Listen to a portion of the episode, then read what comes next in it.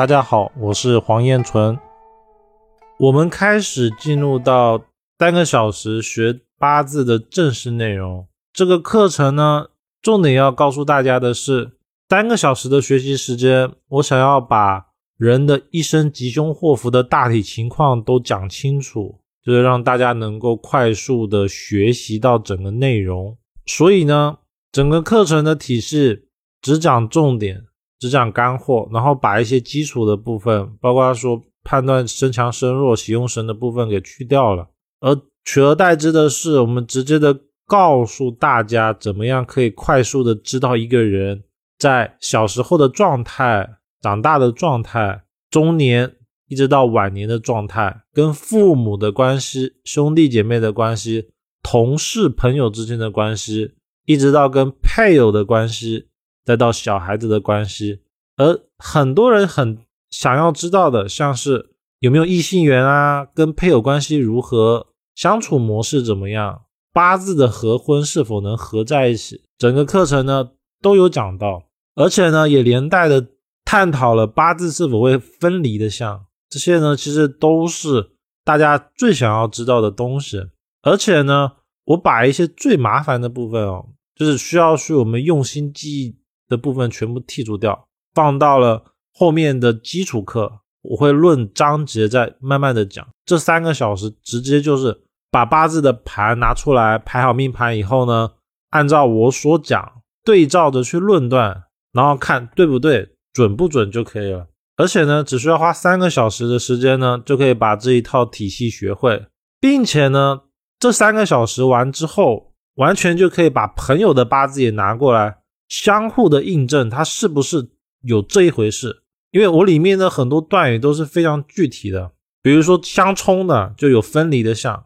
如果说夫妻宫被冲了，就容易产生分离。那是不是我们可以去验证大量的案例是否有证实这个事情是否是对的？那我稍微呢再讲一下我个人的经历，我是二零一零年开始的时候呢学习的单合派紫微斗数。而里面呢，重点讲的是神煞论命法，也是因为我学了这个神煞论命法，我后来再去学八字了以后，我不按照传统的论五行的模式来开始学八字，不是的，我不是从学喜用神而开始判断八字的时辰的，而是从神煞的部分入手论命的。也因为这样呢，我发现呢，八字在论神煞的部分特别的好用，而且可以跟紫微斗数相结合。并不会产生冲突，而这种神煞法又可以运用在风水上面，解决我们最想要知道的。我论完了这个人的八字以后，我要怎么样才可以改善他的事业、财运、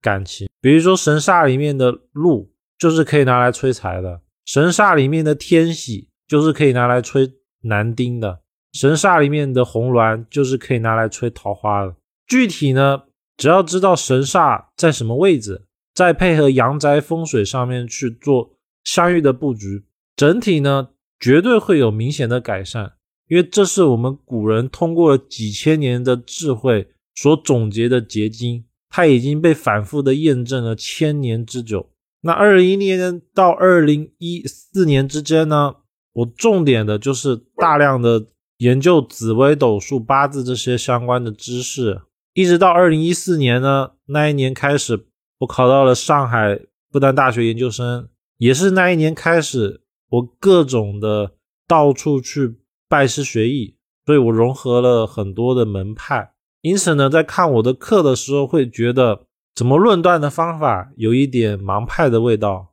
又有一点传统八字的味道，然后可能又有一些什么新派的味道。其实我只是单纯的把整套体系总结，然后我把挑出来一些我。实际验证确实发现比较准的东西，然后形成一套体系。而通过了大量的学习之后呢，我发现了其实八字总结来说，还是经典古文里面讲的那些，尤其是像《滴天髓》啊、《单命通会》、《子平真诠》这些书，其实他们已经把核心重点讲出来了，只是说他们讲的太过于深奥了，因为以前人讲的是文言文。那我这个课程呢，包括我后面的课程的重点啊，其实是把本来写在这些古书里面的东西翻译成白话文，这个白话文呢，其实更多的是告诉大家怎么样把这种八字的象意运用在我们生活上面。比如说八字相害，